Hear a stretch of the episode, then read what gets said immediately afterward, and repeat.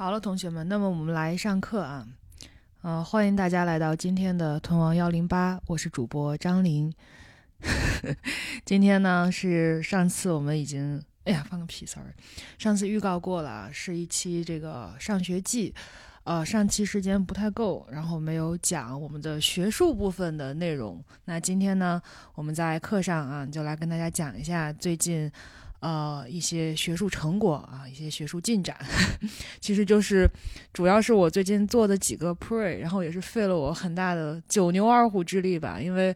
我其实对于学术研究是没有什么根基的，就几乎相当于是要从零做起，然后每一个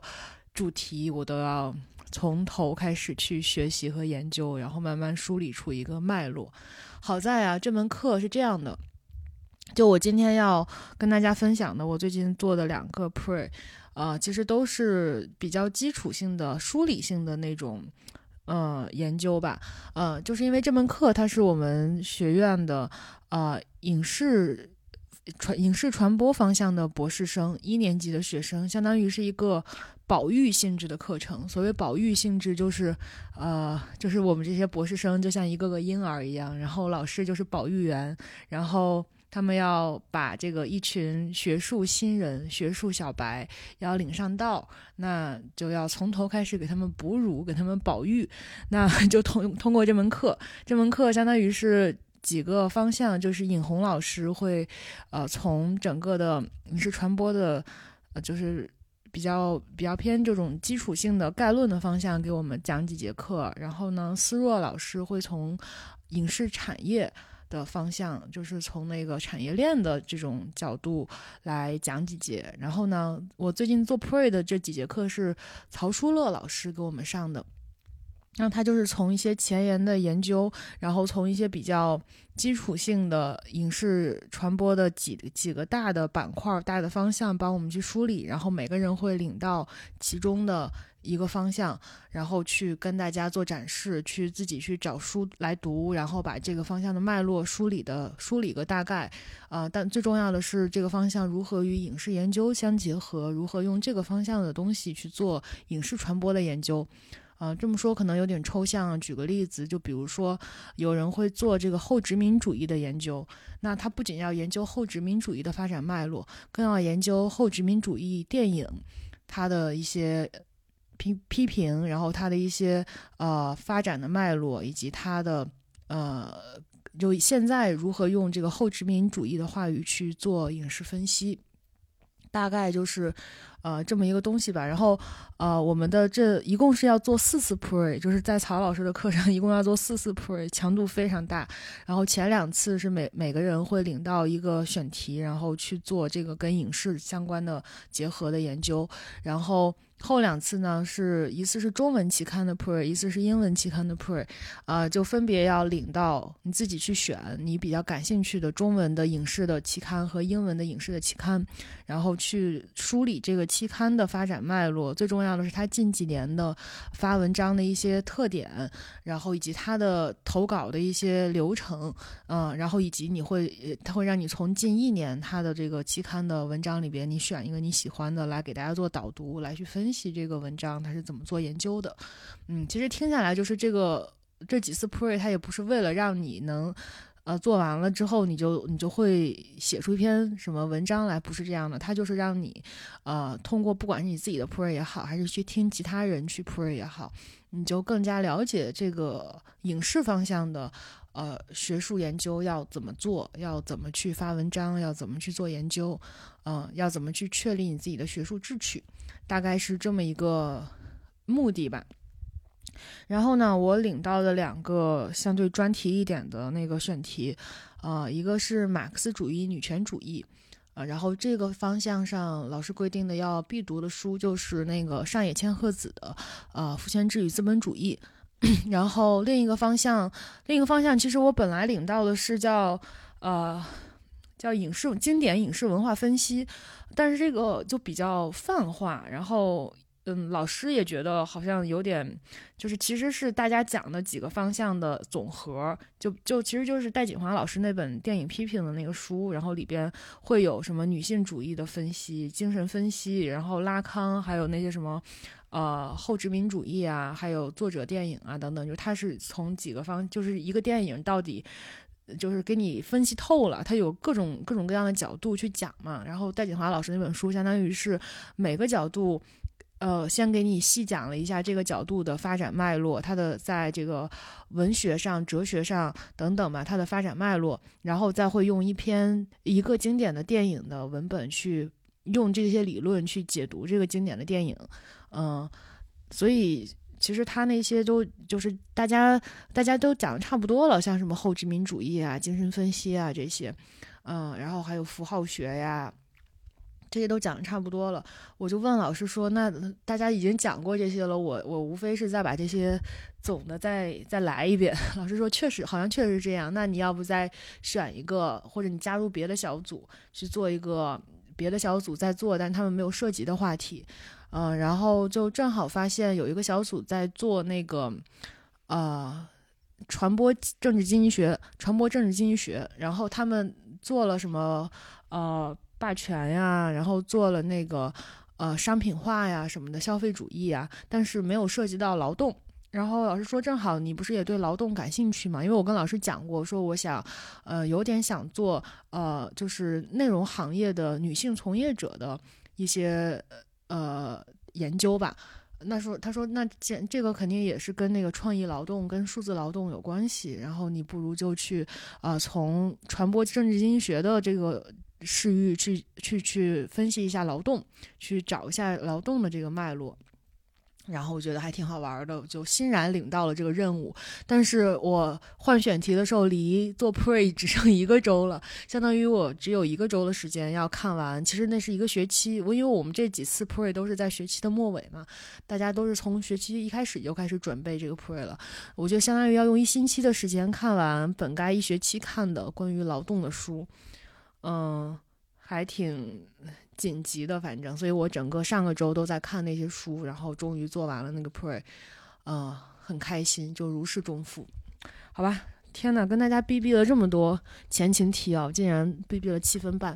那接下来给大家分享一下我在做这两个。呃，pray 的过程当中 学到了一些新知吧，或者说我自己就是想分享给大家的一些东西，啊，可能跟上课讲的 pray 不太一样，因为上课可能老师要求的还是要用学术性的话语，然后就那种比较正式的跟大家，呃，用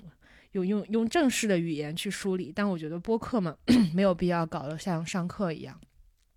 我们还是就讲一些我自己的，用我自己的话术，然后讲一些。啊，我自己的发现吧。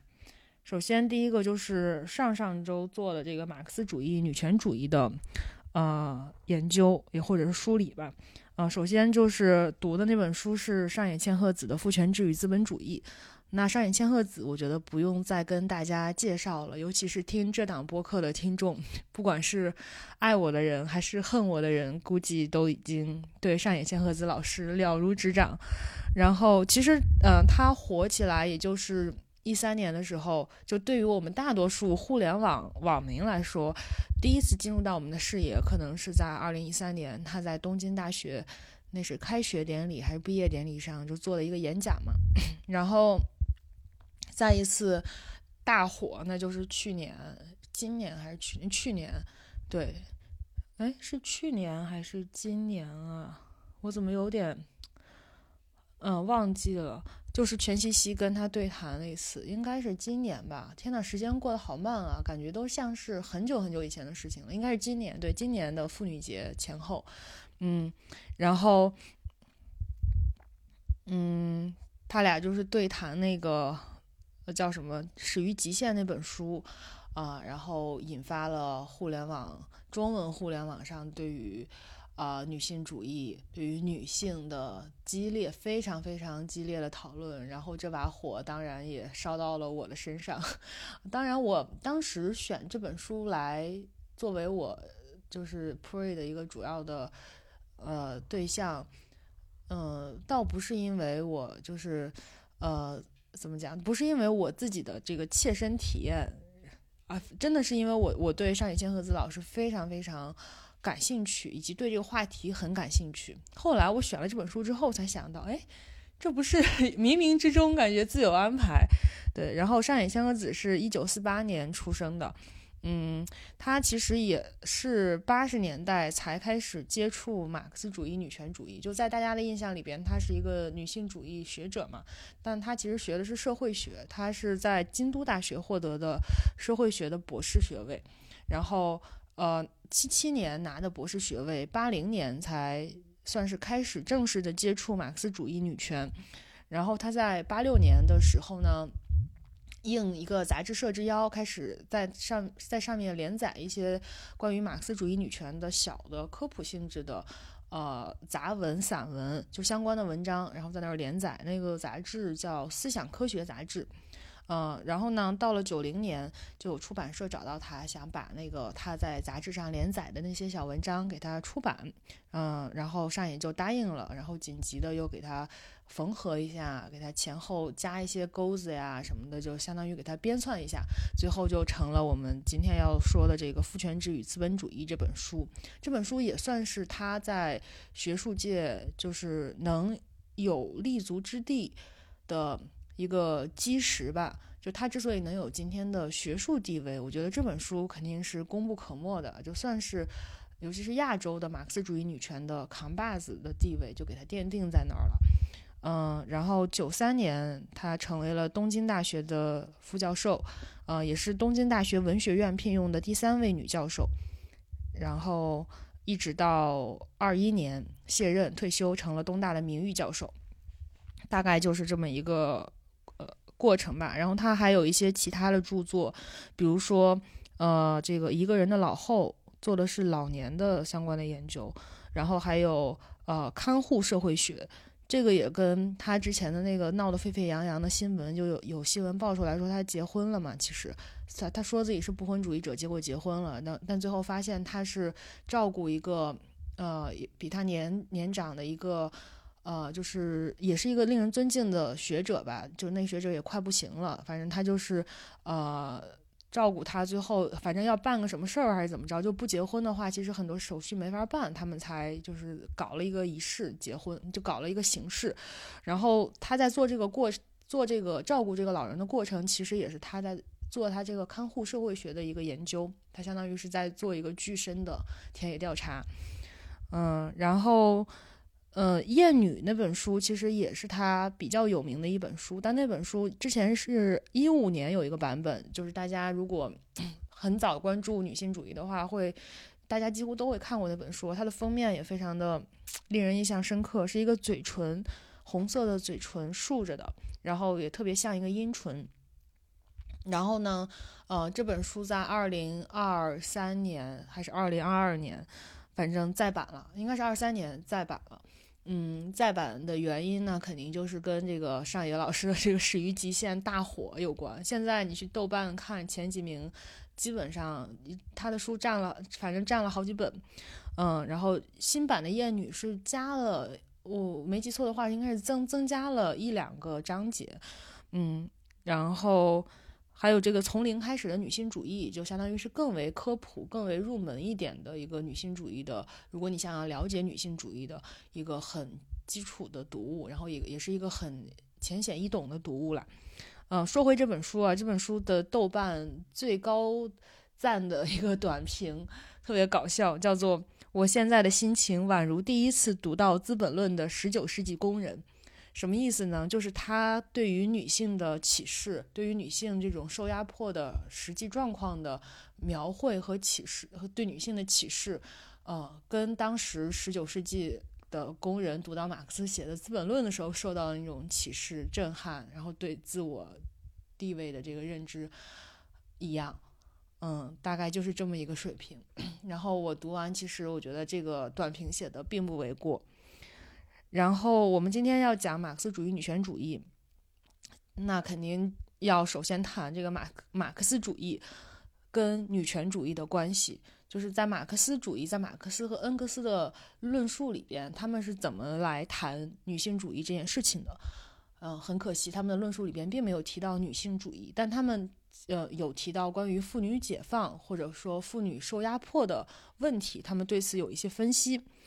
嗯。那为什么我们要从马克思主义里边去找这个东西呢？去找妇女受压迫的理论，或者去找跟妇女解放有关的一些说法呢？是因为，呃，就上野千鹤子在这本书里也写到，他说，社会主义妇女解放论。激进女权主义、马克思主义女权主义这三个方向均建立在马克思主义及其反论或修正的基础上。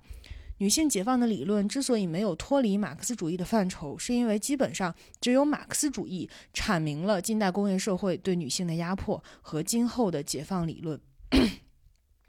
就是说，他他提出了这三种嘛，就是社会主义妇女解放论、激进女权主义，然后马克思主义女权主义，这算是女权主义理论的三个方向。然后这三个方向都建立在马克思主义及其反论或修正的基础之上。所以说，你要去研究女性解放理论，你肯定要先去看，先去到马克思主义的范畴里边去看。嗯，那。马克思主义是怎么去论述妇女受压迫的原因的呢？他说，妇女受压迫的多种根源都离不开私有制。就马克思主义的一个最基本的概念就是私有制嘛，就是阶级压迫嘛。那他认为，妇女受压迫这件事情其实是包含在阶级压迫这里面的。就只有解除了阶级压迫，妇女才能得到解放，妇女的压迫才能没有。嗯，然后它里边有有有类似这样的说法，比如说，呃，他说生产资料私有制的出现是女性的具有世界历史意义的失败。然后呢，呃，很多这种女性受压迫的根源是建立在这个一夫一妻制的家庭这个基础之上的。他说，现代的个体家庭建立在公开的或隐蔽的女性的家庭奴隶制之上，家庭内丈夫是资产者，而妻子相当于无产阶级。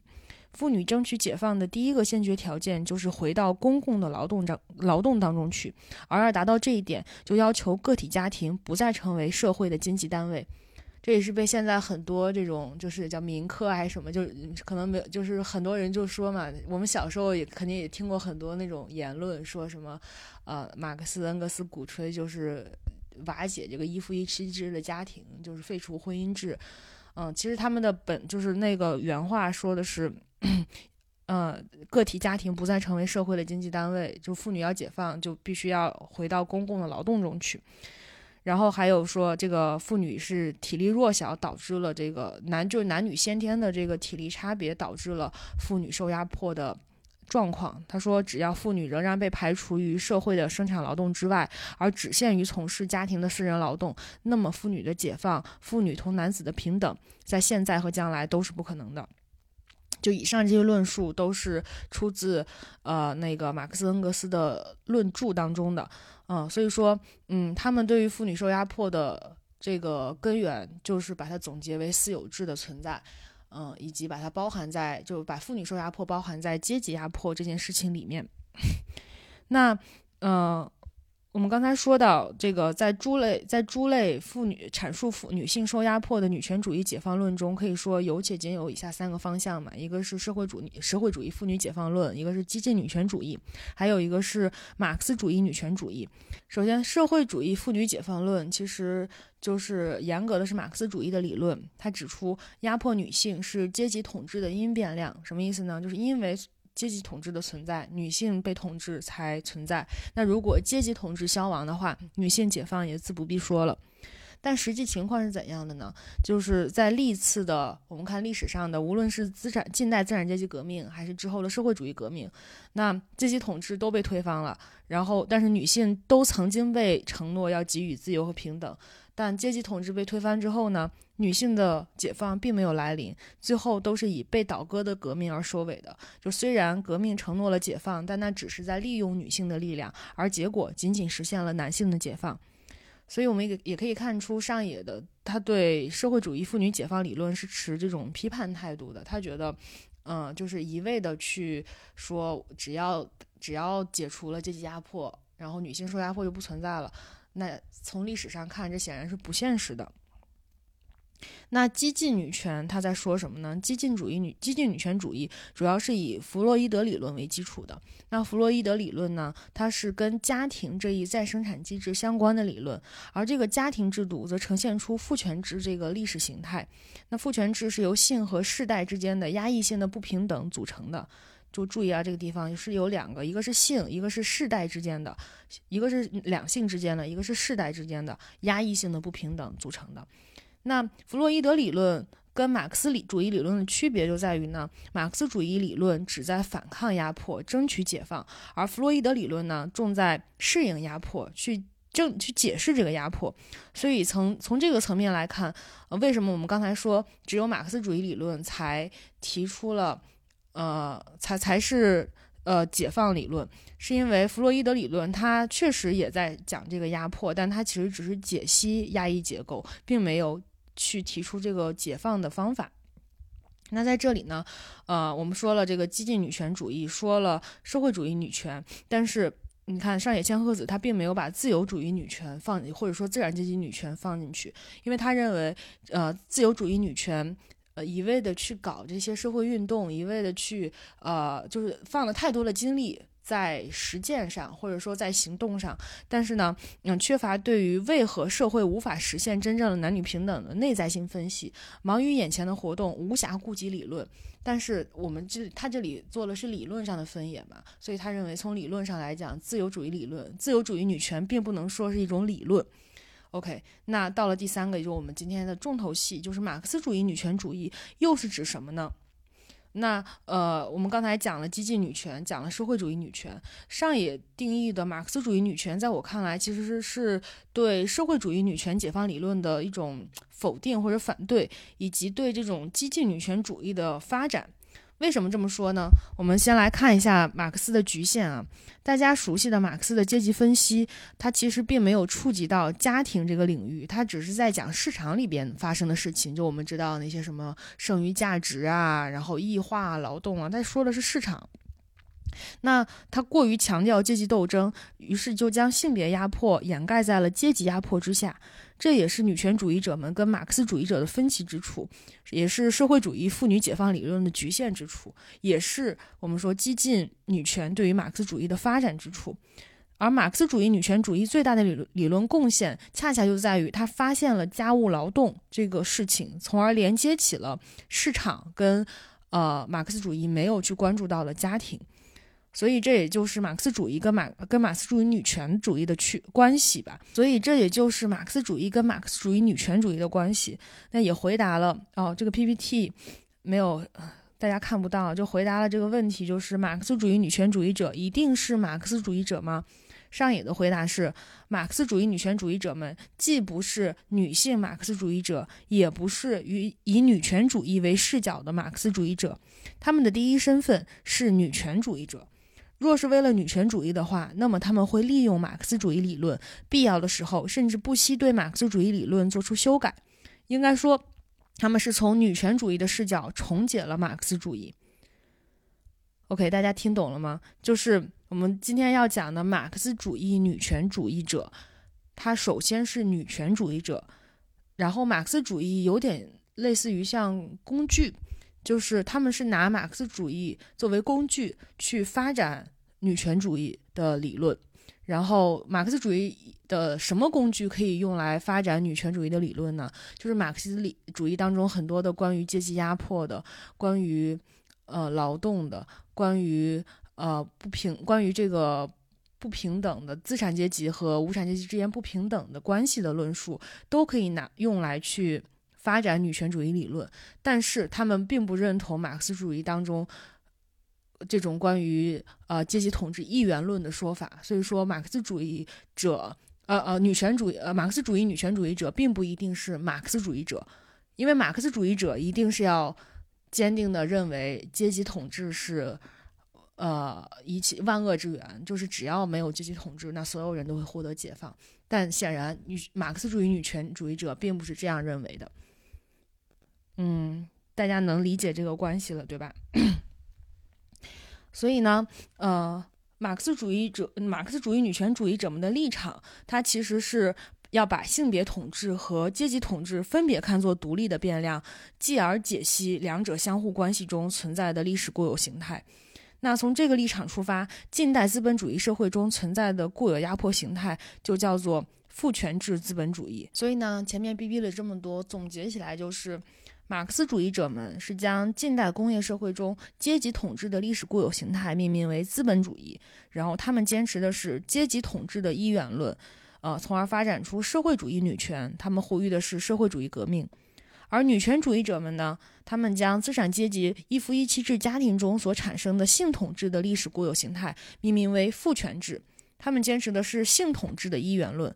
就所谓阶级统治一元论和性统治一元论，指的就是，比如说阶级统治一元论，肯定就觉得阶级统治大过天，就只要阶级统治被推翻了，那大家都获得解放了。所谓性统治一元论，简单来说就是性统治大过天，只要性统治被推翻了，就比如说，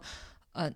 那个男男强女弱就被推翻了，就你现在变得就都是女强男弱，女女的就是第一性了，那这个时候，呃，一切都被解放了。所以说，就所谓一元论，指的就是什么是第一位的，什么是呃最重要的那个东西。然后从女权主义者们，他由这个性统治一元论发展出来了，就是激进女权的那一派，他们呼吁的就是进行性革命。好，那马克思主义女权主义者们呢，他们是先把阶级统治和性统治分别看作独立的变量，就是他们前面不是说。一，你说你强，我说我强，对吧？那那马克思主义女权主义者们，他们就是把这两个东西分别看作独立的变量，继而解析两者相互关系中所存在的历史固有形态。我们把它命名为父权制资本主义。这也就是上野这本书主要在讲的这个东西。那前面我们说了，马克思主义女权主义者们发现的最重要的一个理论发现就是家务劳动的论争。呃，马克思主义女权主义者们对于家务劳动历史性的提问，成功的明确了近代社会中存在的对女性固有的压迫形态。资本主义制度下的市场并没有包括人类全部的劳动。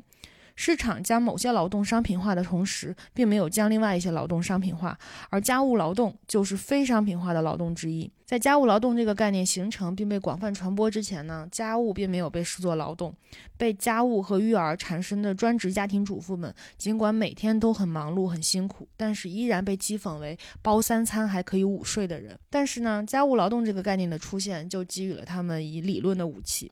不论家务劳动能否带来金钱上的收入，这都是劳动。为什么呢？因为如果家庭主妇们不干这些事儿的话，就必须找人来代做。那从这点上来看，它就是有用且必不可少的劳动。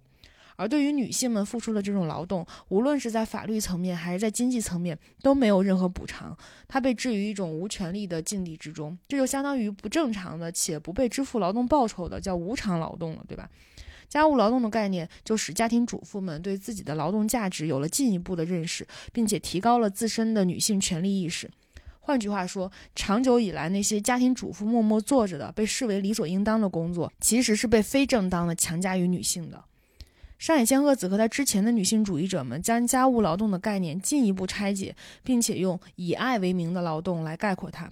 他说。给爱和母性赋予象征性的价值，并将其推向神坛，实际上是长久以来榨取女性劳动的意识形态机制。爱和母性都是意识形态机制。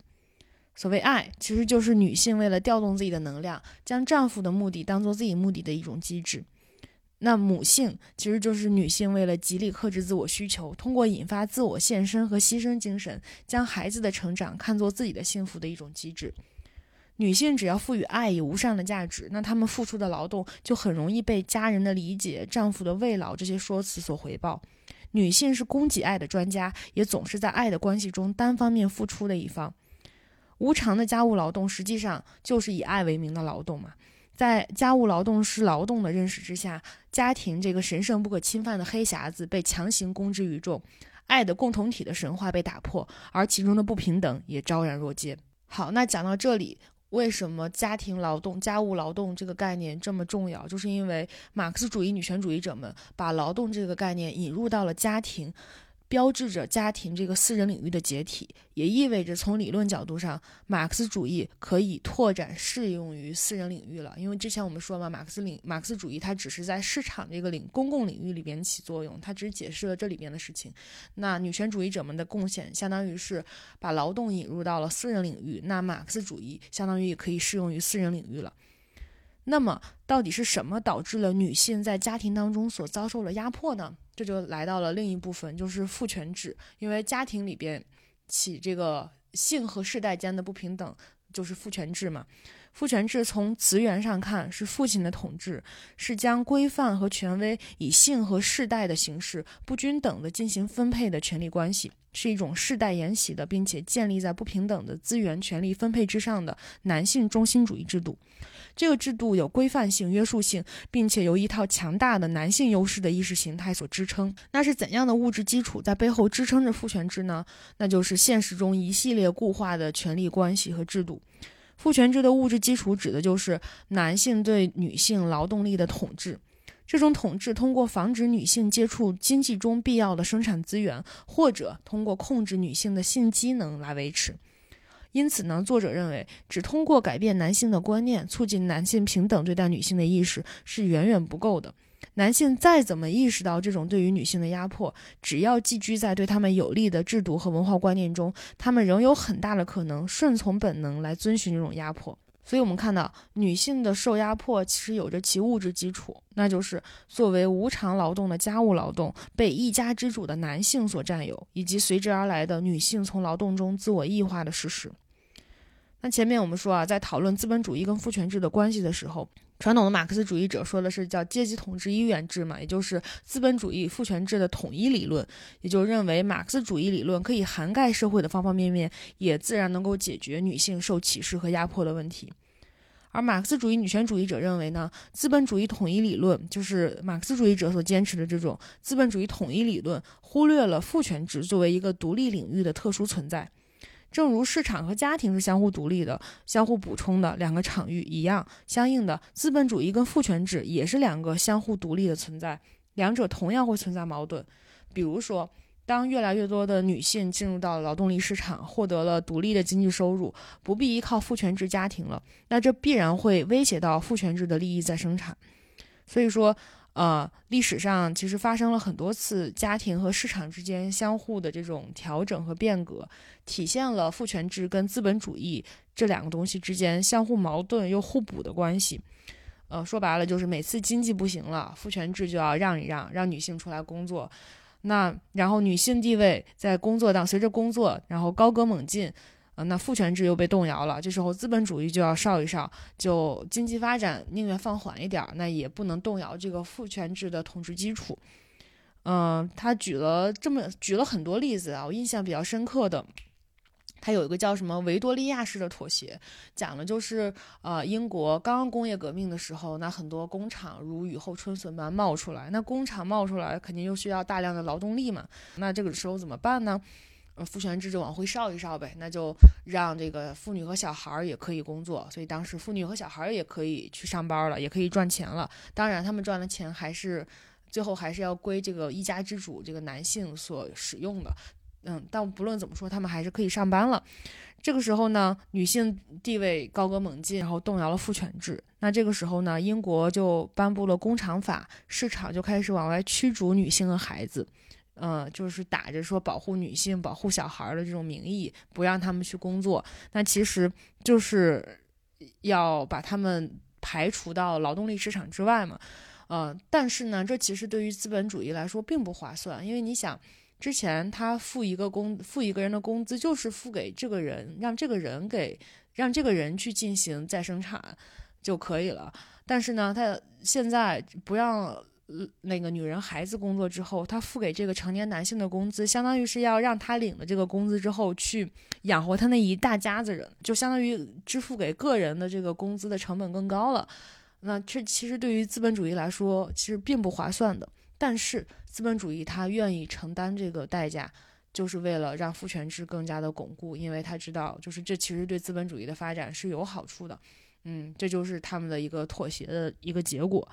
那第二次妥协呢？嗯，大概发生在呃二战之后，就是六十年代，十九世二十世纪六十年代那个时候，二战之后嘛，尤其是日本，就生育率下降，然后劳动力不足，嗯，然后但是呢。这个时候，其实父权制已经相当稳固了，然后大多数的家庭都已经确立了，就是作为企业战士的丈夫和作为全职家庭主妇的妻子的这种近代型父权制的小家庭，所以很难将已婚女性从家庭当中拉出来。那对此呢，资本主义以妥协的姿态进行了划时代的发明，这个是上野的原话，那就是。非全日制劳动方式。所谓的非全日制劳动方式，就是呃，嗯，相当于是没有，它不是那种全呃，就是不是那种全日制的工作。我们说现在读什么全日制博士、全日制研究生，对吧？你全天得上学，但他们那个就是非全日制的劳动方式，就是你去上班，女女女性可以去上班，但是她。不是那种全日制的上班，比如说你是半天工作，或者是呃间歇性的工作，就不是让她作为一个全职的女性职业女性去参加工作。嗯，那这种方式其实就是相当于是，嗯。看似是承诺女性，或者是在迎合女性的需求，让她可以兼顾家庭和工作，但其实她就是为了把家庭主妇、劳动者推向劳动市场，同时又不用承担那个把父权制家庭给瓦解的那个责任。所以说，呃，企业并没有让女性的生活去迎合劳动方式，而是通过转变思维，让劳动方式去迎合女性的生活。非全日制劳动方式为女性提供了一种不与家庭主妇角色相抵触的全新的劳动方式。那需要注意的是，这种发明并不是女性的需求，而是因企业的需求所形成的。资本主义只有在需要女性成为劳动力的时候，才将女性招入劳动力市场。嗯，我不知道大家有没有关注到，就是有一些研究或者有些报道在讲那个江浙沪的，嗯，这叫什么数码女工吧？就是江浙沪一带有很多那种去做什么，就是尤其是农村的，呃，很多留守的儿童、留守的呃未未成年或者成年女性，就是他他们会被招去做那种数字，这叫数字什么？数字劳工，就是比如说去做客服或者去做那种呃线上调查的调查员。嗯，就是看似也是有一份工，也是在工作，但同时他们不必离开家乡，离开他们的小孩儿，他们可以留在农村照顾他们的，就是老人家里的老人和小孩儿，去承担家庭的责任，同时还能再打一份工，去通过这种数字劳工的方式去打一份工。嗯，但是现在的报道的话语的方向还是在就是赞扬这种工作方式的，就是它相当于是，嗯。看看似是保证了女性的呃更好的生活、更好的生活权利，同时能让他们就是还能把他们的劳动力给调动起来嘛，还能工作，还能挣钱，对吧？还把农村的这些劳动力给用起来了。就是现在的官方的宣传话语里边，这是一件大好事情。但是其实，如果是从我们刚才讲的这个非全日制劳劳动的这个工作上，这非全日制劳动方式的这个角度上来看的话，那其实这也是资本主义的某一种变相的去，呃，去去去压榨女性劳动力的一种方式嘛，同时又没有动摇父权制，对吧？好，那嗯，这些例子其实都说明资本主义跟父权制之间是调在调节彼此的矛盾，同时在相互适应、相互补充，然后源源不断的以多种多样的方式剥削和压榨女性的权益。而女性呢，作为一个受压迫的性阶级，其实应该团结一致、坚定不移地向这两者发起挑战。嗯，这这这其实说白了就是上野这本书。他要说的一个核心的东西，他翻过来覆过去的说，其实都就是在说这一件事情。包括他书的后半部分，其实是在讲这个女性的受压迫的整个的，呃，以及这个小呃父权制的这个小家庭一夫一妻制的小家庭是怎么形成的，然后女性在其中是如何一会儿受资本主义的压迫，一会儿受父权制的压迫，呃，把这个过程给你梳理了出来。以呃，他以日本，他举的例子大多是日本和英国的。嗯，然后也展望了未来的家庭的形态会走向何方。反正这本书还是挺，总的来说，在学术类的书籍当中，还是算是挺简单、简单易读的。然后呢，也有很多，呃，很接近我们生活的例子，很触动我的例子，包括他会举一些。就确实，我们会在生活当中思考的一些困境。那书里边他会给你用，呃，这种马克思主义女权主义的理论去给你解析清楚，到底为什么我们生活当中困惑的这个事情，为什么他会压迫女性？就比如说，为什么你你觉得是不是女性离了婚了就获得解放了？那真的吗？那女性离了婚了，然后还要带孩，会我然后还要带孩子，但同时她这个孩子。可能还是在这种父权制的社会里边成长起来的，他最后又会变成一个，呃，被父权制所支配的，不管是男孩也好，女孩也好，反过来甚至还会拿父权制去压迫他的妈妈，说白了就是这样。然后同时在这个过程当中，那女性她要去把这个孩子养大，她同时要去工作，然后嗯，但她养大了这个孩子，相当于是作为。对父权制的补充，又反过来去压迫了整个的女性群体，嗯，就是读下来真的觉得女的好惨，妈的。好吧，那说完了这本书的一个大致的内容，呃，我又去找了一下，现在在用马克思主义女权女权主义去做呃影视研究的一些案例，其实并没有很多，呃，因为我感觉我跟老师也聊过这个问题，嗯。就整体来说，影视方向的学者，呃，研究马克思主义理论的就不多，然后用这个理论去做研究的人就更少，呃，相对来说，可能戴锦华老师的研究里边会带一点，稍微带一点马克思主义女权主义的东西，嗯，然后国内其实就很少有拿这个去做研究的，呃，学者了，但是其实，呃，我跟老师都觉得在这方面。还是有很大的空白的，还是有很多可以做的事情的。我大致梳理了有这么几个可做的方向吧。首先就是可以从从整个影视产业，就把女性作为影视产业当中的呃一个生产者来看的话，因为整个影视行业、影视产业，我们知道它其实是一个相当相当以男性为主体的一个行业。呃，不管是就各从各个工种都是这样子的，嗯，不管是摄影摄像，然后导演、编剧等等，就你看起来女编剧是不是还挺占行业主流的？但其实这个行业当中真正的大拿、真正有话语权的人还是男性。那就在整个这样的影视工业的体系当中，女性作为生产者，她是怎样的一种生产境地？她是怎样的一种呃生产和生活的境地？她。要受到怎样的父权制和资本主义的压迫？其实这个是很适合去做一些研究的，不管是田野也好，还是去做什么量化的东西也好。我有一个学姐是在做相关的，在做女性编剧的调查，中国女性编剧的调查。嗯，然后另外一个方面是，呃，如果把女性作为影视的消费者。嗯，那这个可能就是更多的是做那个受众研究的角，从受众研究的角度去做。嗯，可能之前就是法兰克福学派，稍微就是带一点那种批判的那那那一派的那种，就是在电视刚刚兴起的时候，其实是有一点有有一些学者在做相关的。呃，研究的，我之我记得之前我在播客里说过，我另另外一门课做了一个那个赫佐格的一个叫什么借来的经验，就是他那个年代，他去调，他去研究了一些，采访了一些，呃，沉迷于听广播剧的女性。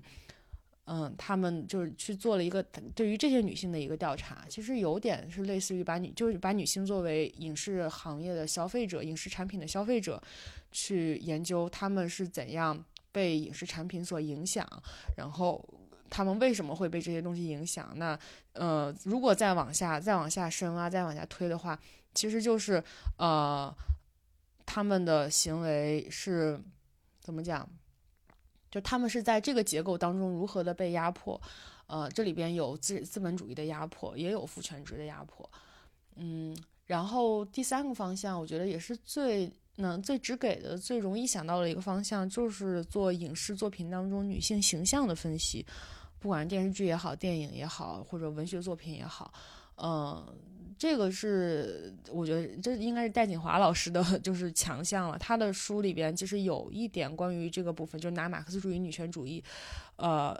来分析，呃，就是尤其是呃，就他们那个年代的学者好多做的是十七年电影嘛，就是从一九四九到一九六六，呃，这个阶段的那些电影当中，那看似是获得了解放，对吧？那四九年之后，我们说这个。解放了，翻身农奴把歌唱了，就是大家都获得了我们的社会主义革命，然后获得了解放，大家都那那资那个资资本主义被打倒了，然后我们这个无产阶级胜利了。但是实际上，女性真的解放了吗？女性身上的压迫真的没有了吗？呃，当然，在官方的话语里，在当时的那些电影里边，那。电影要塑造的就是一个身上没有压迫的，然后获得了解放的女性的形象。所以，我们当时看到的电影里边很多的女性形象，都是以这种呃从旧社会走过来的，然后可能在旧社会的时候，她是一副受欺负的，然后被压迫的、被打压的这种家庭里边的苦唧唧的小女人的形象。那到了我们的新社会，就成了双肩挑，然后什么。花木兰式的人，就是他戴锦华老师用的是花木兰式的和那个秦秦香莲式的，对，啊，就是到了这个新社会之后，大家就是女性能顶半边天，女男人能干的事情，女人也一样，就是以是以这样一种去性别化的方式，或者说叫无性的方式来表现女性，但实际上女性真正的痛楚，女性真正的受压迫的那些点还是依然存在的。嗯，相当于我们就天然的忽略了它，我们就天然的认为阶级压迫没了，那性压迫也没了。嗯，但实际上并不是这样的。嗯，等等嘛，这是一个例子，其实还有很多可以拿来分析，呃，影视作品中女性形象的例子。呃，就是不管是我们说，其实你看现在的这些影视作品，呃，有的是在怎么讲，是在呃利用这个。利用就是这种女性的，呃，不就是是不不不平等的地位在说事儿，或者说在去为自己贴金也好，或者是在迎合迎合这个不平等也好，比如说像消失的她，对吧？然后像还有是那种就是他把这种不平等给隐隐蔽起来了，把父权制给隐藏起来了，嗯，然后来迎合大家的消费需求，比如说像。呃，《装腔启示录》我觉得其实有一点，嗯，再比如说像，哎呀，我最近看的剧好少啊，我觉得《欢乐颂》也有一点，甚至《人世间》也有一点，嗯，它就是是就是男女的不平等，或者女性在家庭里边受压迫这件事情，其实是在发生着的，但是从剧作的角度上来讲，他没有把这个点。呃，深挖出来，他甚至是把这一点作为一个噱头，作为一个，呃，呃，作为一个话题去炒作或者去，呃，迎合受众的这种某种痛点、某种话题的痛点。呃，再比如说啊，对，还有一个例子就是那个什么《三十而已》，我的前半生其实都是这样子的。啊，还有那啥，最近被骂的很惨的杨洋跟王楚然的那个剧。就是消防员的那个剧《我的人间烟火》，好像叫这个名字。对，那另外一类呢，就是他去把这个隐蔽隐蔽的父权制给他呃挖出来，给他解构出来。比如说像芭比，比如说像呃八二年生的金智英，像呃我的天才女友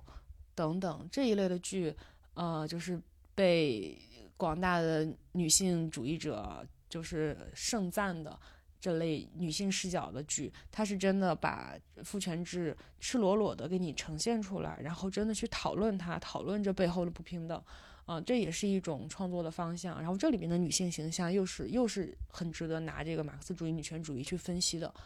嗯，所以总体而言，我觉得是这三个大的方向吧。然后每个大的方向底下，其实都有很多可以做的东西。啊，怎么又讲了这么久？已经讲了五十二分钟了。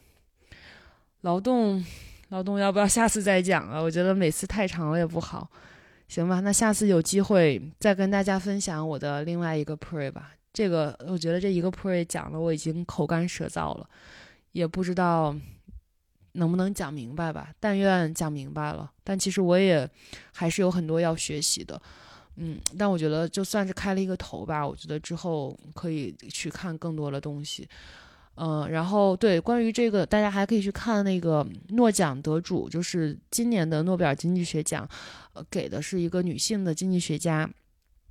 叫叫 Golden Golden Golden，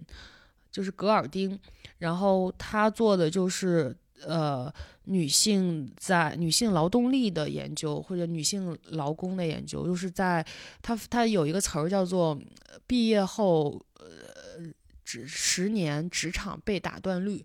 呃，一个他的一个重要的发现就是，其实男女，尤其是名校的男生女生，在刚刚入职的时候，在刚刚加入工作岗位的时候，起薪其实是差不多的。但是呢，最后为什么会呈现出那么明显的男女差异呢？就是会发现有一个毕业后十年职场被打断率的东西，就是女生的毕业后十年职场被打断率会远高于男性。它会有一个 M 型的曲线，就是呃。毕业之后十年的时间，大概就到了结婚生子的时候。那这个时候，一个家庭当中，呃，尤其是两个人如果都是精英知识分子，都都都要都都是全日制的职工的话，那势必要有一个人做出退让，然后回到家庭里来照顾小孩儿。那这个时候，一般做出这个妥协的人会是妈妈，会是女性，呃，然后就有了这个毕业后十年职场被打断率。呃，然后呢？基于这个，其实戈尔丁就 Golden 就做了一个长达多少年的，反正就是跟踪调查吧。他调查了二十位还是五十位，呃，美国的这种女性，然后有黑人，有白人，有各行各业的，呃，这种中产阶级的女性，然后去跟踪他们的呃整个职业生涯，然后做了这样的一个研究。呃，他那本书叫做《事业还是家庭：女性追求平等的百年历程》，好像是这个名字。然后他调查了这些人里边，还有一些是名女人。嗯，那本书我大概看了一下，那里边有好多图表，我就没有硬着头皮去研究那些图表。但大概的结论就是大概溜了一眼。我说的不对的话，也请大家批评指正啊。呃，这本书其实结合我们刚才说的。这个呃，父权制资本主义之间的共谋和互相调和，其实也是挺有意思的。嗯，好吧，那今天先说到这儿。然后我下周还要采访一个做马克思，尤其是他是做外国马克思研究的，叫做夏莹老师，是我们学校哲学系的一个。教授，一个女性哲学家，我我特别特别喜欢她。我之前第一次知道她是她写了一系列叫《去读马克思》的小文章，然后也做成了音频。嗯，就是相当于是在给青少年或者给门外汉科普马克思主义。呃，真的是，我觉得我从小到大上了政治课，其实没有真的没有遇到会把马克思。讲的特别好的老师，但是这个老师写的小文章，我因为要采访他，我就拿来看了。我之前只是知道他写了这一系列的文章，然后我要采访他，我就买了这两本书来看。哇，真的看的停不下来，就是他把。马克思的思想深入浅出，并且，但你又会又又不觉得是特别浅显，特别写给小学生。就你如果一个中学生、小学生看，还真不一定能看懂。但是就以我现在的这个知识水平，我看我觉得其实是刚刚好的，而且真的是能引起我极大的去再去看马克思的，找找出他的原著来看的这个兴趣。他是把马克思的文章分成一个一个的小的。呃，就是他自己写了一篇一篇的小文章来介绍，嗯，马克思的一本一本的呃著作，就相当于一篇小文章，大概呃几页吧，你大概花十到二十分钟能读完，然后读完其实就相当于了解了他这个著作主要在讲什么，以及夏莹老师对此的一些解读等等。呃，以及你会了解到当时写那篇文章的时候，马克思在经历什么，他的生活里发生了什么，他当时是一个怎样的青年，嗯，很有意思。然后呢，夏莹老师还是研究呃那个鲍德里亚的，就研究消费主义的，这个就很有意思。因为我这学期不是在上消费社会学嘛，然后我们学《消费社会》这本书的时候讲鲍德里亚，我印象特别深刻，就是说他年轻的时候是一个马克思主义者。然后到了晚年，他开始反对马克思，就是说鲍德里亚一生都是在，呃，都是在进行这样的转向，就是他是一个工人的孩子，然后但是到了晚年，他好像特别痛恨自己的父亲还是怎么着，然后他又，呃，是呃在哪个大学教书，但是到了晚年他也不教书，也离开了学校了，就开始痛骂那个大学，然后说他年轻的时候是一个马克思主义者，但是到了晚年开始痛恨马克思，就是这样的一个呃很很很奇怪或者很很有张力的一个人人，所以我当时上课的时候我就记住了这个故事，所以当后来做资料调查的时候，发现夏莹老师一边是。研究这个马克思主义哲学，另外呢，又是研究消费主义，研究鲍德里亚，他翻译了鲍德里亚的一些著名的书，然后他的博士论文吧，做的也是关于鲍德里亚的。嗯，我就觉得，那既然这样的，那夏莹老师的研究研究方向也蛮有张力的，就很有意思。呃，然后对，但同时他还，那他既然做这个外国马克思主义的研究，他一定也是。会对马克思主义女权主义有一些自己的想法，有些自己的见解，所以我还挺期待下周跟他聊天的。嗯，另外他最近在我们学校里边做了一个活动，叫做哲学戏剧节。是他跟我在呃话剧队的指导老师叫肖薇老师，现在是清华艺教中心的副教授，是教来在清华教戏剧的一个呃特别酷的女老师，他俩一起搞的叫哲学戏剧节。其实哲学跟戏剧很容易被勾连起来，但好像从来没有人把他们勾连起来过。啊，然后这次他们两个这两个女老师就。整了这么一个活动，然后这个活动里边有很多部分。就首先这个课打底是他俩一起合开了一门课，就是跟哲学戏剧有关的一门课。然后呢，他们是由这门课生发出来的这个活动，然后在清华里边做宣传呀，然后呃招募学生一起去搞这些活动，包括了好多哲学家的对谈。他们会从校外，我看他们还请了俞明峰老师来谈尼采，然后他从校外反正请了一些哲学家。来做这种哲学的对谈，然后呢，他们还会有呃戏剧，有话剧的部分，话剧的部分会有那个